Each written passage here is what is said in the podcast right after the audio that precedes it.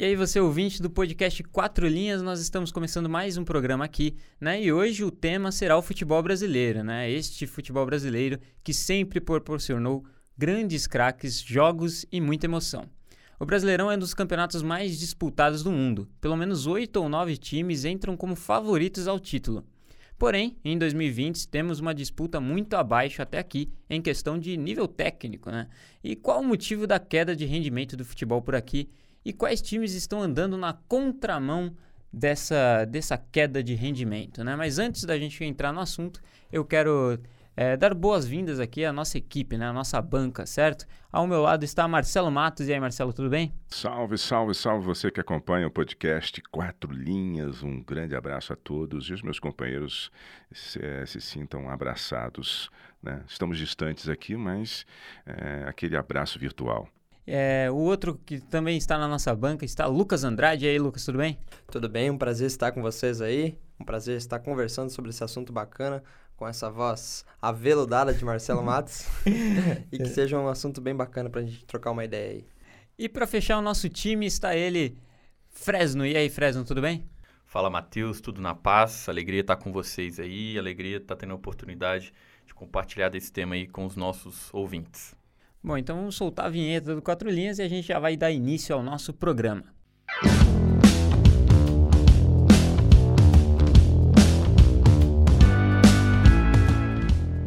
Bom, então vamos dar início ao nosso, ao nosso debate aqui, né? Qual o motivo da queda de rendimento do futebol por aqui? Bom, eu vou começar eu falando, né? Eu sou um grande acompanhador de futebol, né? Eu gosto muito de assistir vários jogos, não só os do meu time, né? Mas de muitos é, outros times do Campeonato Brasileiro. Eu assisto quase todos os jogos na rodada, mas esse ano realmente está um pouco sofrível para acompanhar alguns times, né? Porque realmente o nível é, que esses times estão jogando é bem abaixo, né? Um deles é o Corinthians, né? Um grande exemplo disso, Corinthians e o Palmeiras do Luxemburgo.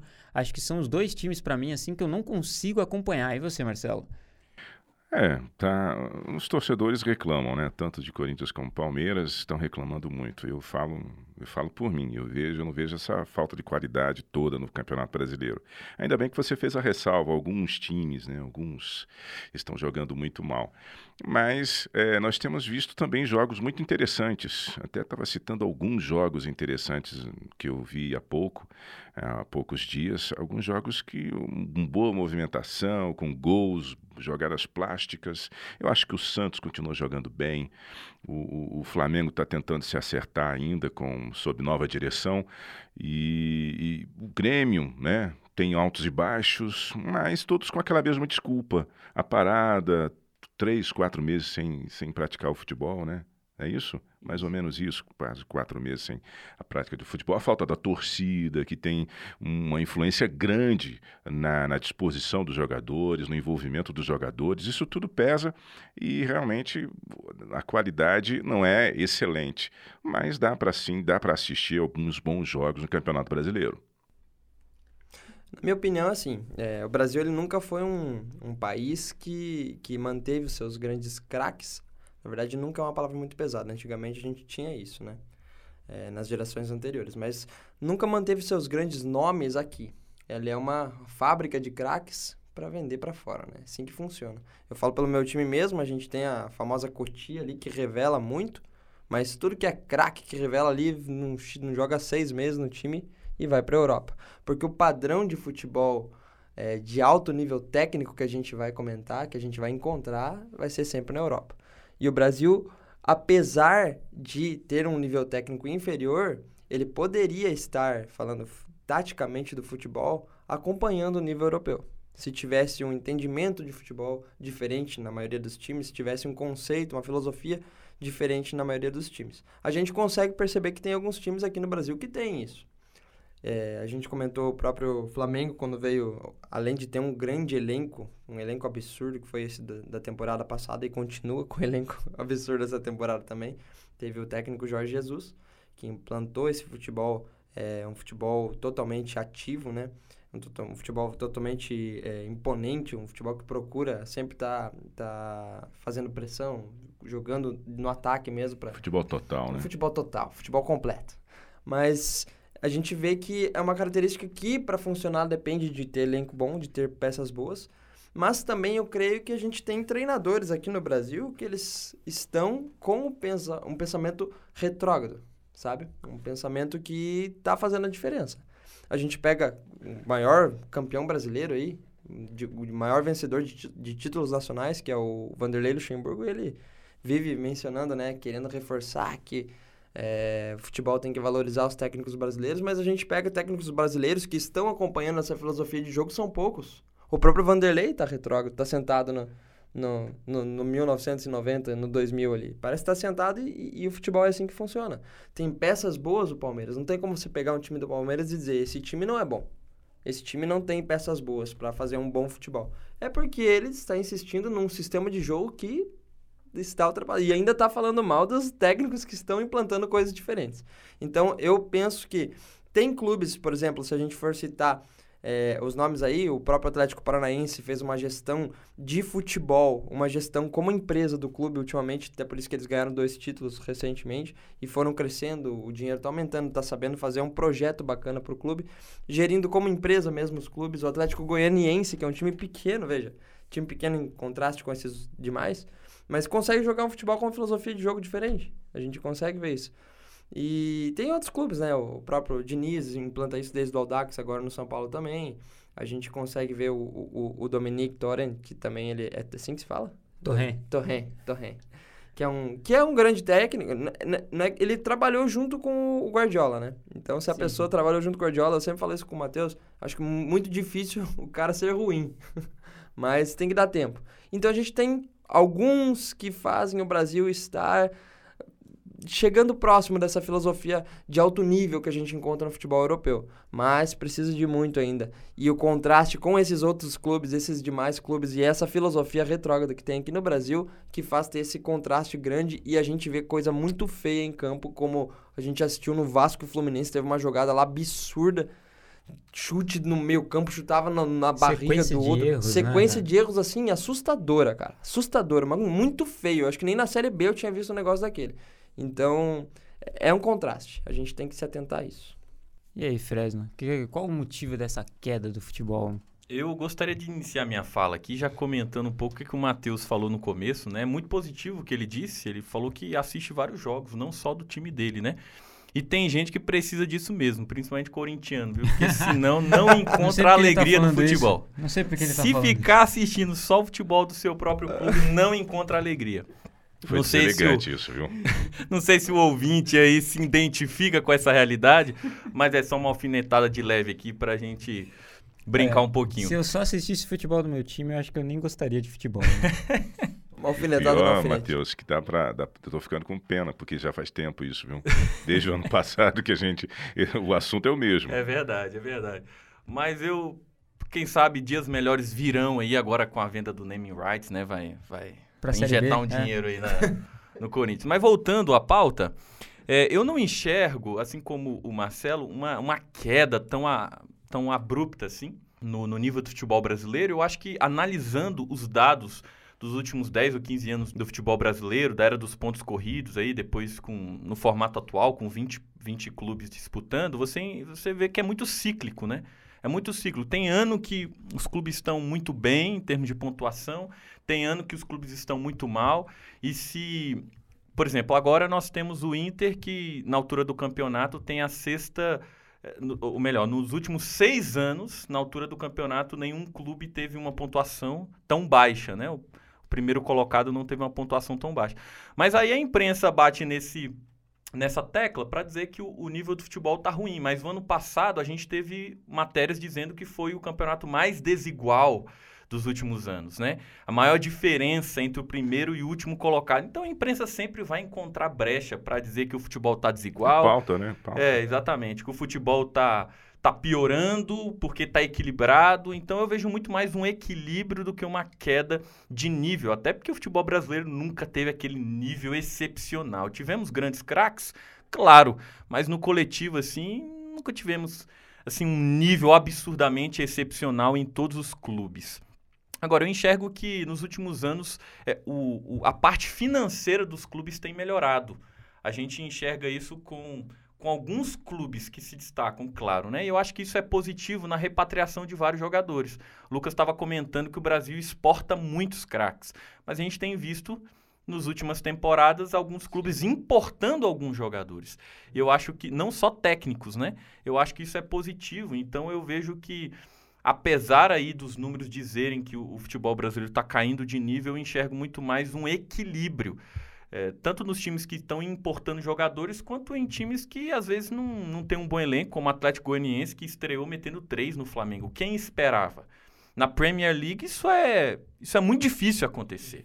Muito difícil. Na La Liga também. Mas essa é a beleza do futebol brasileiro, né?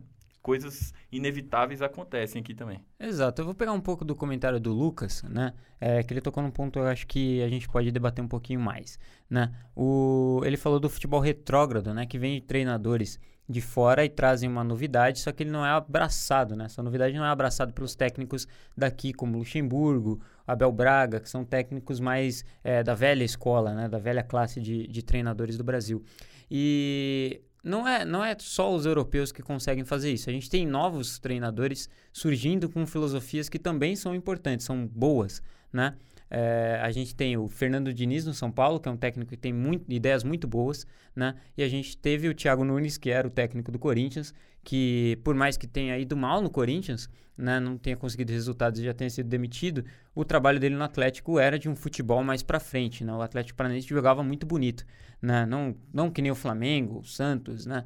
É, ou o próprio São Paulo do Diniz no começo, né? É, mas a gente vê esses técnicos que não tem tanto nome no futebol brasileiro, como tem Luxemburgo, Abel Braga e etc.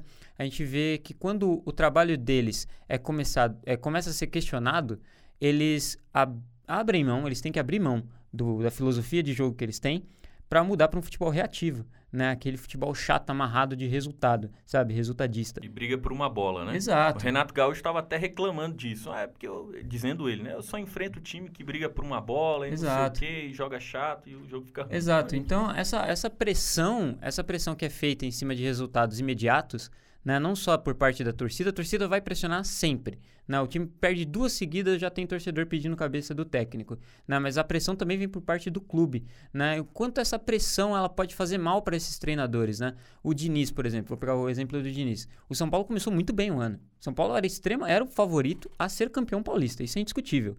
Né? No começo do ano. Aí teve a pandemia, o São Paulo voltou, foi eliminado pelo Mirassol.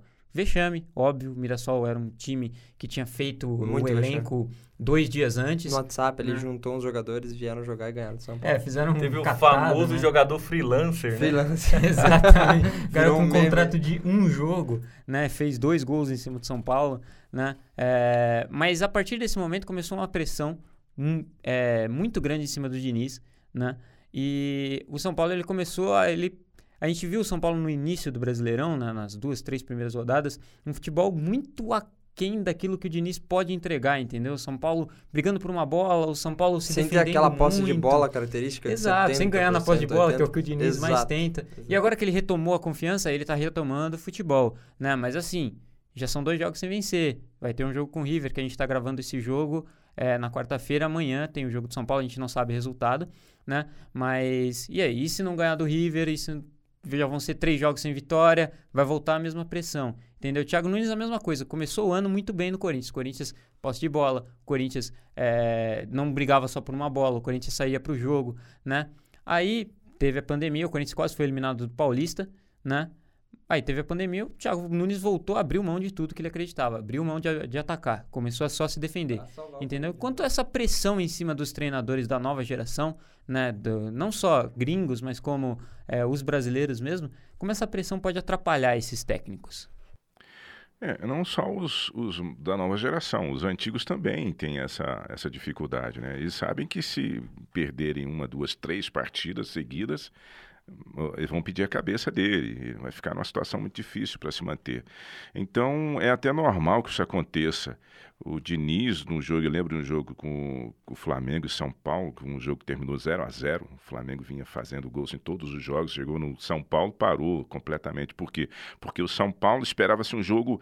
É, muita gente criou expectativas sobre o jogo, porque o Diniz joga para frente, com linhas altas também, e havia uma expectativa. Mas não foi, porque o São Paulo jogou atrás da Você linha do abdicou de jogar para é, ganhar o Por resultado. quê? Para não perder, né? Para não perder. Porque o Diniz tinha medo de tomar uma goleada e não estava preparado ainda para botar o seu estilo em campo. E os, os, os, técnicos vão continuar. Tem o Roger, o Roger sabe organizar muito bem um time e de forma moderna. E quantas vezes o Roger não foi elogiado? né? até com o Bahia mesmo. Já tinha Um feito bons jogos com o Palmeiras. Tem bons conceitos. Jorge Jesus, é, que é uma referência hoje para o futebol brasileiro, se tornou uma referência. Ele falou no jogo contra o Bahia, ele disse, olha, me impressionou. Ele deu esse testemunho, né, o, o Jorge Jesus. Me impressionou a forma do Bahia. Tem bons conceitos o, o técnico deles. Então, tem técnicos bons que têm futuro, mas o grande problema é justamente essa pressão que o Matheus aqui, o Matheus se referiu, do tempo que o treinador não tem. Né? Não tem. E aí nós ficamos com o Vanderlei Luxemburgo, Mano Menezes, o Filipão e outros da, da velha guarda que jogam aquele futebol. Os caras falam, ah, e falaram muito do Jorge, ah, me dá o time que ele tinha e eu faço a mesma Não é assim. Se você, se você olhar a carreira do Luxemburgo, as maiores conquistas, ele foi citado como o maior campeão brasileiro de todos os tempos, como técnico, mas dá uma olhada nos times que ele tinha na mão. O Palmeiras da Parmalat, o Corinthians, né? todos os times que ele pegou e foi campeão, o Cruzeiro, um Alex endiabrado. Então, Santos é, do Robinho. Então, o Santos do Robinho, aquela garotada. O cara tinha também material humano. E quem resolviam, e quem resolvia eram os, eram os caras. Entendeu? Era só escalar e pronto. Então é muito fácil falar, né? Perfeito. É, algo interessante nós observarmos que, na maioria das vezes, a análise ela fica muito superficial, né? Geralmente o técnico é o primeiro a rodar. Mas a gente precisa analisar também que o ambiente político do time é, e do, do, clube influencia muito. O Domenech é, até comentou recentemente que é fundamental um time ter um dirigente inteligente. Ele estava ali passando por um momento adverso e o Marcos Braz foi lá e bancou ele, chamou uma coletiva, falou algumas verdades, falou para o pessoal acalmar, falou para o pessoal parar de, de veicular manchetezinha desesperada, sensacionalista, etc e tal. Isso é muito importante. Só que a gente não vê isso no futebol brasileiro hoje. A maioria dos dirigentes se escondem atrás do treinador. Simplesmente eles estão fazendo uma má gestão do clube, o que impacta, né? A base vai impactar no produto final. A gente vê o Corinthians aí, não consegue pagar o salário, irmão. Isso aí vai impactar no ambiente de trabalho, né? Só que fica muito mais fácil para o dirigente, ao invés de matar no peito e falar o problema é meu, jogar na conta do técnico. E isso prejudica o, o trabalho do técnico, como o Matheus estava perguntando. E aí gera uma pressão absurda em cima do técnico, porque o dirigente não tem a capacidade de absorver boa parte dessa pressão e de bancar o cara de forma verdadeira. Porque quem liga para a declaração dos dirigentes hoje em dia, quando eles fazem alguma declaração? Não se liga. O Andrés acabou de falar que bancava o Thiago Nunes no outro jogo. Tchau.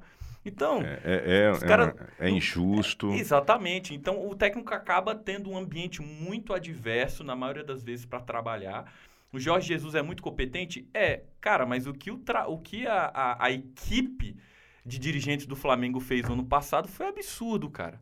É, mas o clube estava em paz, é, contas em dia, tudo isso influencia no trabalho, na tranquilidade do treinador. É, mas eu vejo também que o, o técnico, às vezes vem um estrangeiro e também não tem o suporte, ele também não tem, ele sofre com as pressões. Né? Quantos estrangeiros vieram antes de Jorge Jesus e foram é, tiveram a cabeça premium nos primeiros jogos. Tivemos outro português, o Paulo Bento, que veio para o Cruzeiro, não é isso? Foi. Demorou muito pouco, ficou Sim, muito Agui. pouco Teve tempo. O Agui, acho que foi teve. o que mais teve sucesso antes do Jorge Jesus. Né? Mas ainda estão, o ponto que eu quero levantar, ainda estão em vantagem em relação aos brasileiros, porque eles vêm aqui e sabem a situação, a realidade do futebol brasileiro e têm coragem, pelo menos, de fazer o que eles querem fazer, o que eles pensam em fazer e fazem, mesmo que daqui a pouco eles sabem que vão, é, que vão sofrer né, essa pressão se o time não jogar bem.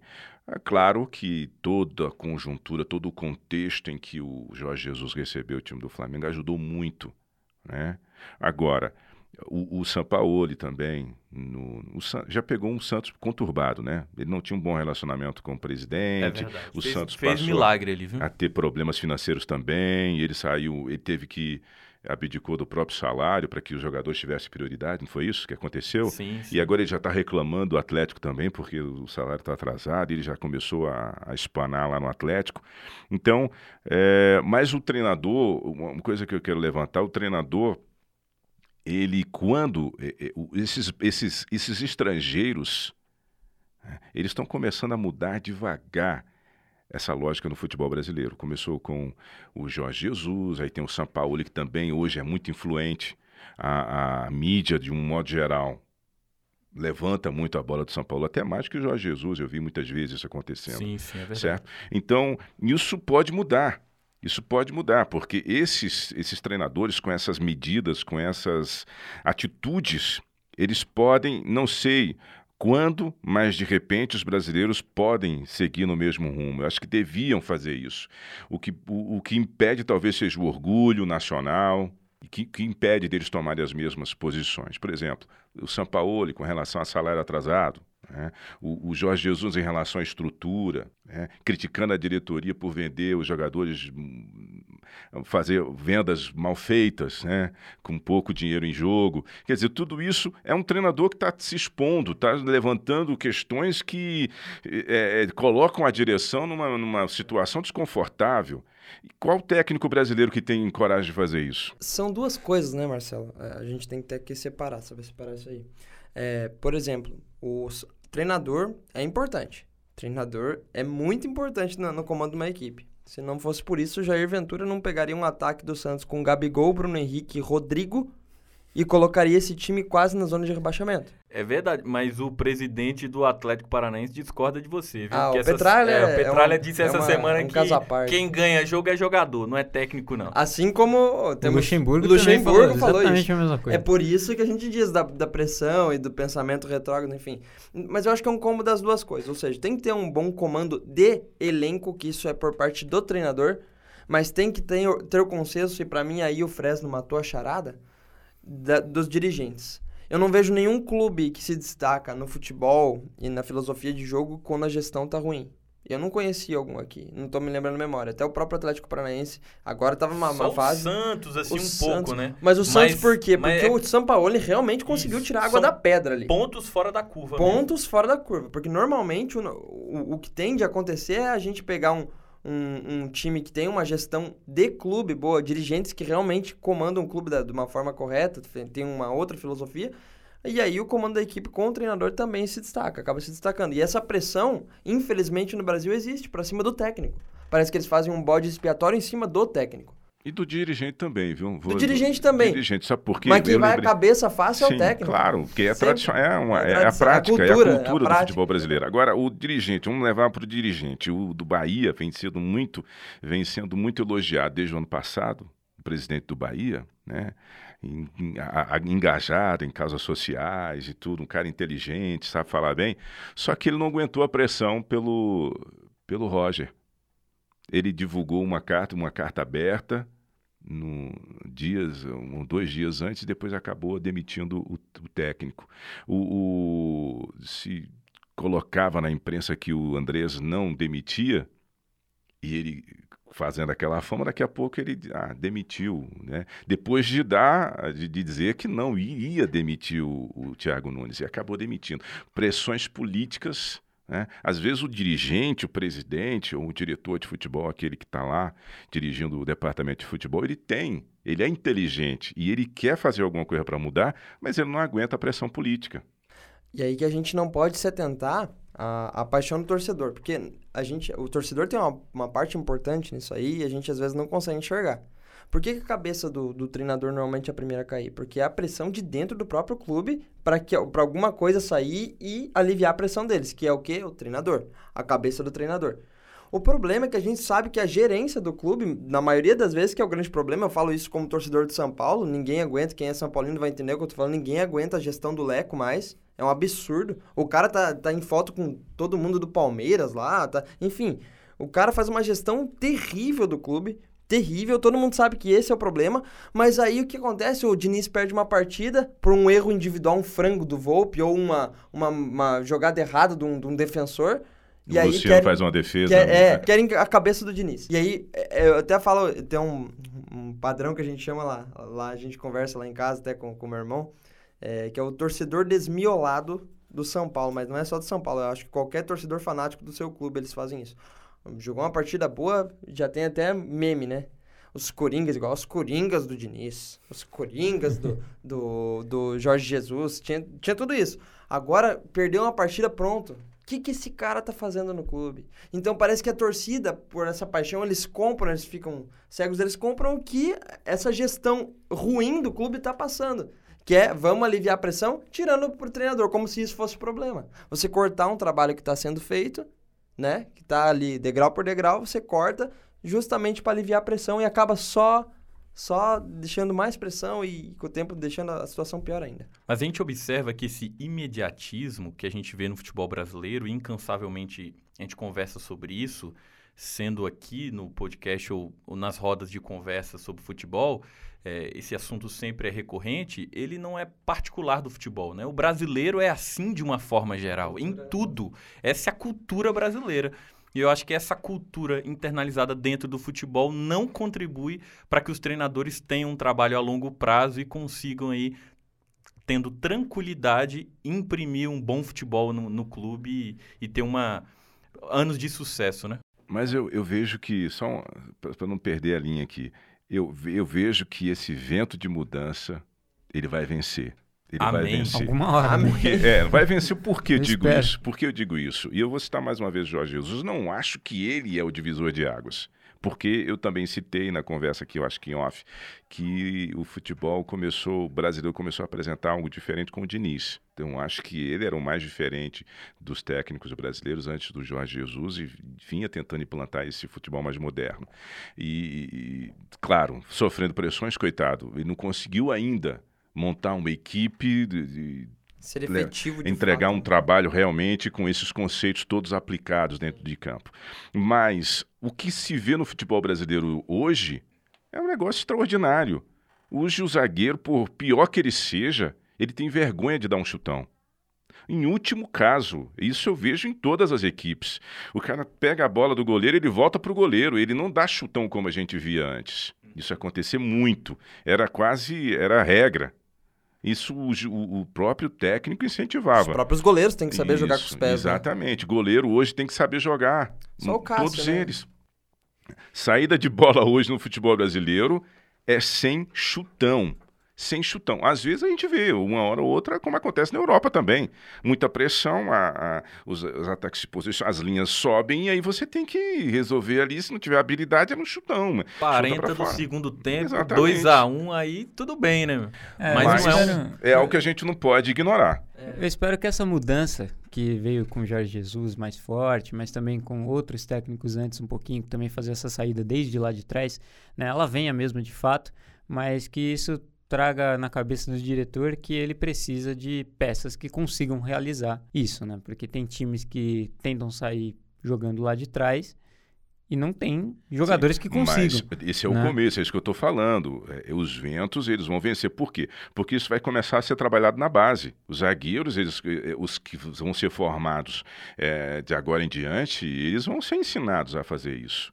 Eles vão começar, porque isso vai contaminar as categorias de base também, eu entendo. Isso vai entrar na cultura do futebol brasileiro, né? Eu não sei se isso vai acontecer no Flamengo, porque houve uma grita muito grande da imprensa, porque o Jorge Jesus, ele, ele ele fazia tudo, era meio que escondido, né? Ninguém tinha acesso de fora aos treinamentos. Exatamente, exatamente. Ninguém tinha acesso ao que era trabalhado dentro de campo. E toda a comissão era dele, Isso, né? Isso. O, o, pessoal da base, o, da comissão técnica permanente, não tinha acesso ao treinamento e ninguém ficou com nada. Não, não deixou nenhum legado, além do, do, dos títulos, das conquistas, não ficou nada do Jorge Jesus.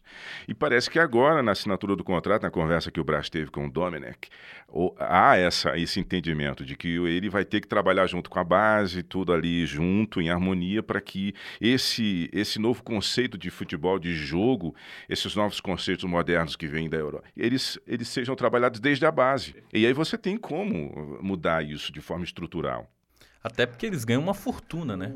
E seria muito mais positivo eles não fazerem sucesso apenas em questão de resultado para o time principal, mas deixar um legado na parte esportiva mesmo, futebolística do clube, né? Isso. O que o Jorge Jesus deveria ter feito, mas que não fez. Tanto é que quando uma ele foi dele. embora, é, foi embora, ficou aquela lacuna, ninguém sabia para onde ir, o que fazer, porque ele manipulava É, tudo mesmo. Isso é não é que positivo de forma alguma. um membro da comissão técnica deu uma entrevista, eu, eu li essa entrevista, ele dizendo que ele, a- o plano dele era continuar no Rio, mas por fidelidade, por um acordo, um compromisso com o Jorge Jesus, ele tinha que ir junto.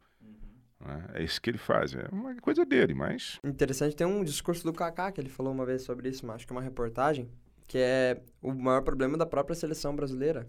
Se você pegar um contraste da seleção brasileira com os padrões de seleção europeu, europeias que estão dando certo, que é o caso da França, que é o caso da Alemanha, que tem uma filosofia desde a base, é o que falta no Brasil. Não tem aquele padrão. Não né? tem aquele padrão. E às vezes é uma distinção muito grande do futebol de base brasileiro pro profissional. Você não vê jogadores, por exemplo, essa geração sub-20 aí, sub-21, enfim, que tem Pepe, o Matheus Henrique, Anthony, Pedrinho, Paulinho, é, Richarlison. Richarlison, Matheus Cunha. Você pega muitos nomes bons, de jogadores bons. Que tão, mas você vai ver se esse, Gabriel Martinelli. Vai ver Gabriel Martinelli. Você vai ver se, se eles estão subindo em harmonia, digamos assim. Você vê a seleção principal, não tem um cara desses. Você entendeu? A Alemanha já começa, a França já começa a puxar eles pro profissional, fazer a mistura, fazer a transição na hora certa, pra amadurecer na hora certa, pra chegar com um elenco mais entrosado, di- digamos assim, pra uma Copa do Mundo.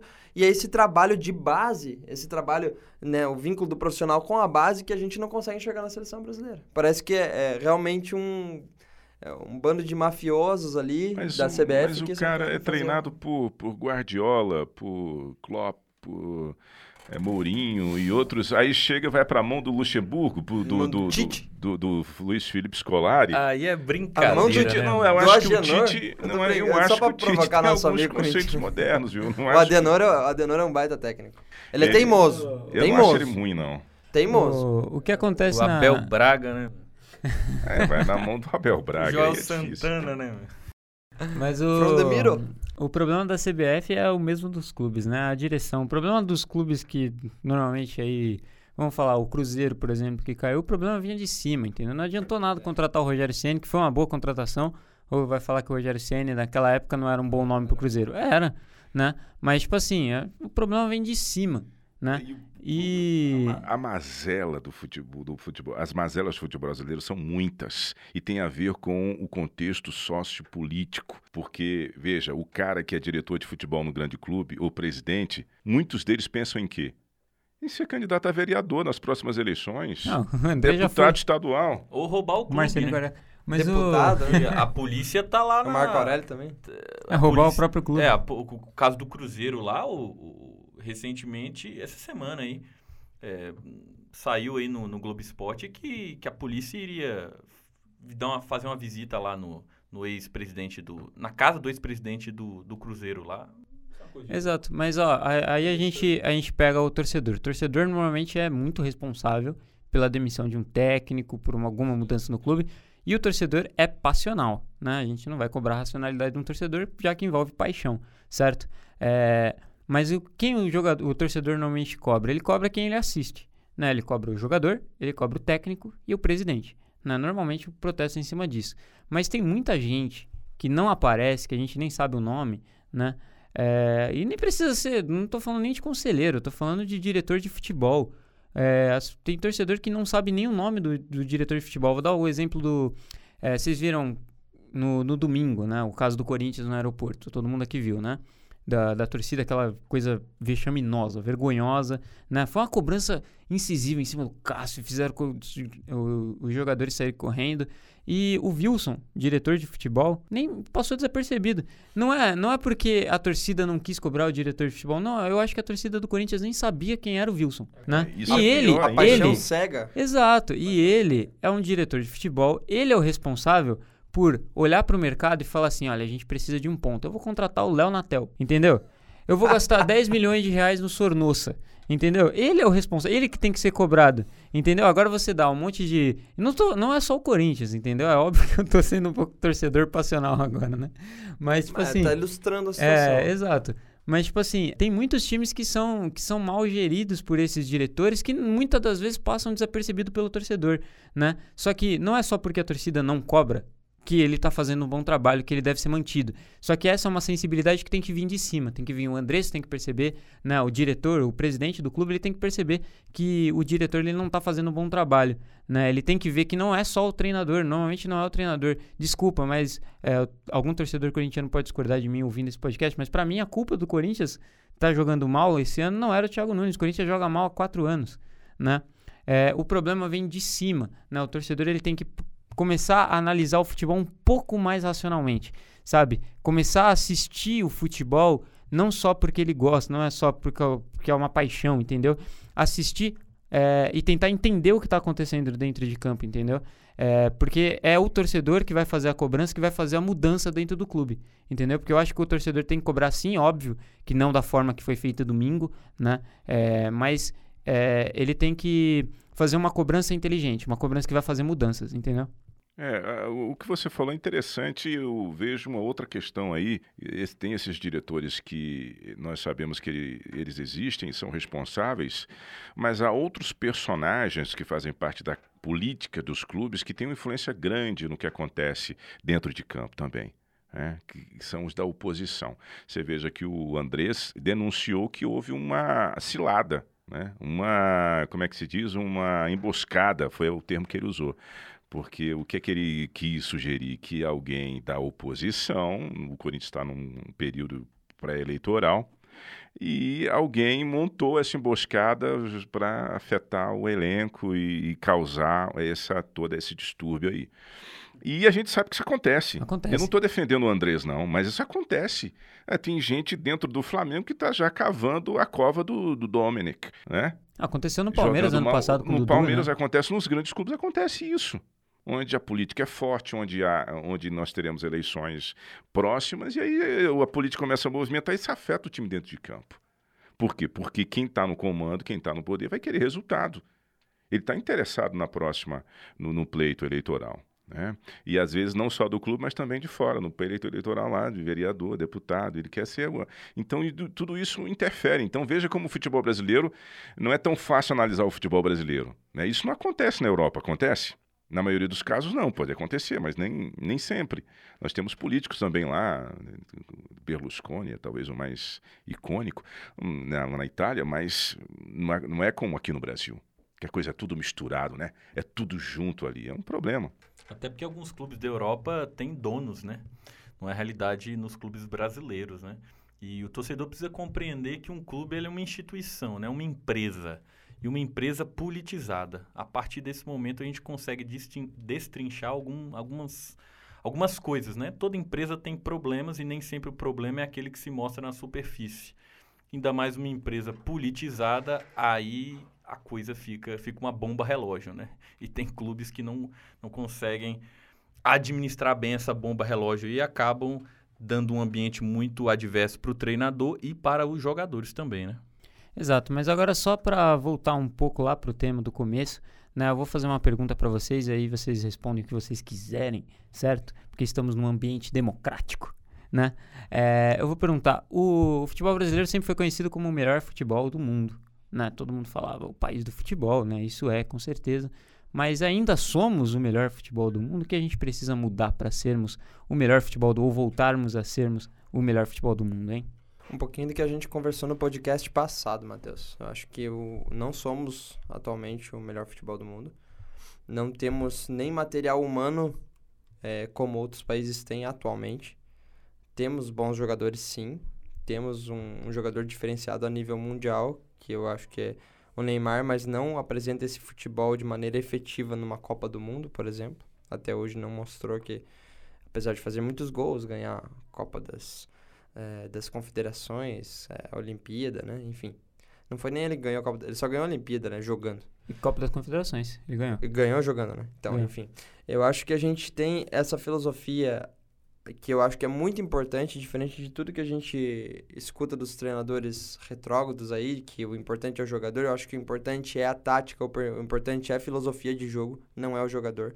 E eu acho que não só nesse critério, Euro, times europeus, países como a França e a Alemanha, a gente pode colocar, que são para mim os, os dois polos principais hoje de futebol, como seleção, como país mesmo, é, que estão muito à frente, mas também de material humano. A gente pega o, o a seleção francesa, eu estava comentando com o Matheus esses dias, dá para você fazer uns quatro times lá pelo menos, cara. Se você pega os que não são convocados, são grandes jogadores que seriam titulares na nossa seleção brasileira. Entendeu? Você pega. É, é muita opção, muito material humano que tem, que tem surgido, trabalhado numa filosofia correta de futebol. Então, é, é por isso que se destacam perante o nosso futebol, que eu acho que está, sim, um pouco ultrapassado. Precisa modernizar a filosofia de jogo, de acordo com todo o futebol no mundo ficou moderno. Infelizmente, perdemos a característica brasileira, tupiniquim do drible, da magia. Isso aí, se a gente for jogar uma Copa do Mundo baseada nisso, a gente já perdeu para mim em 2006, quando a gente montou um baita de um elenco com Ronaldinho, Kaká, Ronaldo, Adriano, Robinho, enfim, muito craque, muito futebol arte, zero rendimento. Pegou uma França e já levou uma lapada ali que foi então, para mim, ali já demonstrou que já tava as coisas começando, ó, vamos acender a luz. Tem uma coisa que tem que mudar aqui. E o Brasil não é mais o, o, polo. Ele pode voltar a ser. Não digo que tem que perder a característica do drible, que eu acho que é um traço nosso, mas tem que ser efetivo. Não mais aquele drible para chamar atenção e mostrar o quanto o cara é mago. O Ronaldinho fazia isso pelo Barcelona, por exemplo, e na Copa de 2002 também, mas conseguindo ser campeão, conseguindo ser efetivo. Não tem mais isso no Brasil. A filosofia está mudando, a gente precisa é, acompanhar países como esse. E o nosso futebol como um todo aqui dentro do Brasil só vai melhorar se o nível técnico de material humano melhorar junto com, com a filosofia. Para virar uma Premier League jamais vai ser, porque lá é, é outro nível, né? A gente junta os melhores jogadores do mundo para jogar ali dentro da, do campeonato. Mas o Brasil pode sim, pelo menos mudando a princípio a filosofia, ele já pode, a filosofia de jogo, né? Ele já pode melhorar isso. E eu acho que, como diz o Marcelo, a gente está vivendo uma mudança que está que, que tá próxima de acontecer. Eu acho que tá ela no tá, início, mas tá no rolar. início, mas pode acontecer. É, eu, para responder a pergunta, Matheus, nós podemos avaliar dois aspectos, né? Que é o aspecto da seleção nacional e a produção de talentos para a, seleção nacional e o aspecto do nosso campeonato, né? Nosso, nosso campeonato ele sai atrás em questão de qualidade, não apenas pelos jogadores, mas pela capacidade financeira, né? É muito difícil concorrer com a Europa por causa da diferença de câmbio. O euro está 6,50, né? Qualquer clube que oferecer 100 mil euros, o clube brasileiro tem que oferecer 700 mil reais para conseguir segurar um jogador e equiparar essa, essa noção, né? E muitos jogadores saem por questão de, de educação para os filhos, segurança. Então, são vários fatores que não contribuem para que o nosso futebol nacional, como campeonato brasileirão, seja ou esteja entre os melhores do mundo, né? E nós devemos lembrar que não é apenas o Brasil que porventura tenha regredido, mas os outros países que estão avançando. Né? Às vezes a gente fica muito assim, ah, porque o Brasil está caindo, o Brasil está caindo. Não, os caras que estão avançando e a gente parou de avançar. Não né? é só demérito, é mérito deles. Exatamente. Por mais que hoje a gente tenha muitos bons jogadores, mas poucos craques, antigamente tinha muitos craques, porque hoje os outros países estão se desenvolvendo mais do que nós. Agora, avaliando a seleção nacional, é, a seleção, nossa seleção está entre as melhores. Não, não é a melhor, não é, quem sabe, a top 3, mas está entre as melhores. Temos muitos bons jogadores.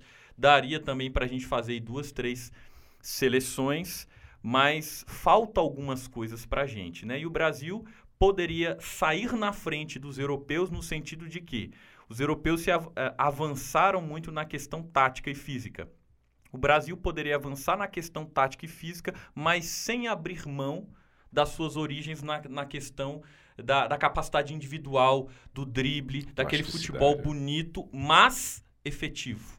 O problema é que parece que alguns estão migrando, como estamos eh, evoluindo, e o Marcelo tem colocado aqui, estão migrando para um futebol mais tático, mas se esquecendo de também da parte brasileira, que é intrínseca ao brasileiro, que é o, drible, Futebol arte, né? que é, o- é a ousadia. E o Brasil, o. Brasil tem 210 milhões de pessoas, né? É muito mais fácil para o Brasil produzir bons jogadores do que a França, que tem, sei lá, 60 milhões, de, se eu não me engano. de- É por isso que a minha opinião. Por isso que é muito mérito da França também, né? Se a gente É. avaliar para eles terem o elenco que eles têm. O Bra- O Brasil, o Brasil deixou de ser o país com, do melhor futebol, do futebol arte há algum tempo, né?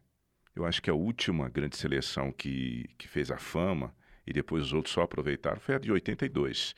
O Brasil atingiu um auge em 70 Ô, com aquela seleção maravilhosa. Polêmico. E a seleção Muito de 82 polêmico isso foi, foi a última. Não, 2002, eu acho é? que 2002, 2002, ah, 2002 baita se aproveitou do, do, do, do, do- estou falando de país do futebol, do futebol arte.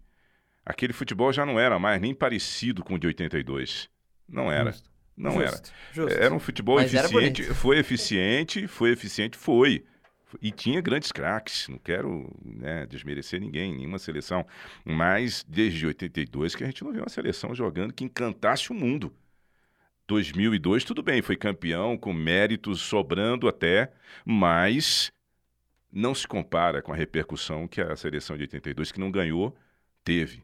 Até hoje a seleção. É a seleção que encantou o Guardiola, né? Sim. que fez Guardiola mudar alguns conceitos na cabeça dele, juntou o que tinha o que teve do Cruyff com o que tinha a seleção de 82 e se tornou o principal treinador do mundo. O Klopp também sempre pontua ser um fã do futebol brasileiro. Isso, mas essa fama de lá. Exatamente, de 70 e remetendo a 82, esse, a esse período aí. E depois Sim, o sim. Brasil se tornou o quê? O país exportador por excelência. É, Sim. Exportador exatamente. por excelência. Aí é incontestável, porque aí em Acho 2002 que a gente já vê o isso. turning point, né? O ponto da virada. Uma que... fábrica de jogadores a gente virou. A partir dali eles começaram a olhar É, mais pra cá, né? E até isso a gente está perdendo, porque a gente teve uma discussão do podcast passado sobre quanto tempo faz que o Brasil não tem um, o, o jogador principal do mundo, o principal jogador do mundo. Isso vem caindo. 2007. muitos bons jogadores, mas pouco, Fazem 13 poucos anos, né? craques, né? Poucos craques. Porque até Aí você dia- vê, a seleção da França tem jogadores, dá para formar o quê? Duas seleções de top, top Sim. de linha. Top de linha. É. Duas. O Brasil tem?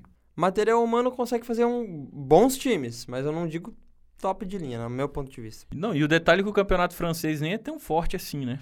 É, porque Mas os, os melhores a franceses seleção também não tem- estão jogando na E França. a Exatamente, França tem. caminhou por um caminho ao é, contrário ao da Inglaterra, né? A Inglaterra foi um país também que é, abriu mão de só jogadores ingleses, começou a abrir para mais Exato. estrangeiros, né? Mas a, a Inglaterra parou de produzir grandes jogadores, entendeu? Por causa dessa Parece que desse está voltando, problema. né? Tem um E a França, a França não, né? Ela abre para estrangeiro, mas ela consegue continuar formando jogadores para a seleção nacional, né? Méritos da federação. É, então é isso. O, o Brasil ainda continua sendo um grande exportador, vem diminuindo a a qualidade dos jogadores, vem diminuindo cada vez mais. Tanto é que a nossa seleção acaba sofrendo com isso. Né? E isso vem também porque o jogador na formação, lá na base, ele já sofre com essa formação. E, e aí tem aquela história que a gente discutiu no, no podcast anterior também: o jogador joga uma partida, faz um grande jogo, já é craque. Né? Carência, assim. carência A, de... a imprensa já põe o cara lá na- nas nuvens, né? Ma- Mas, me parece que o jogador brasileiro ainda tem muita moral no exterior, né? Porque aparece um jogador, faz um bom jogo, a, a imprensa coloca lá em cima e daqui a pouco o cara tá valendo 30, 40 milhões de euros, pô. É uma coisa de louco. É a habilidade de exportar muitos jogadores e convencer o mundo que ainda tem boas peças, mas na realidade, no coletivo, ainda carecer de boas apresentações, né?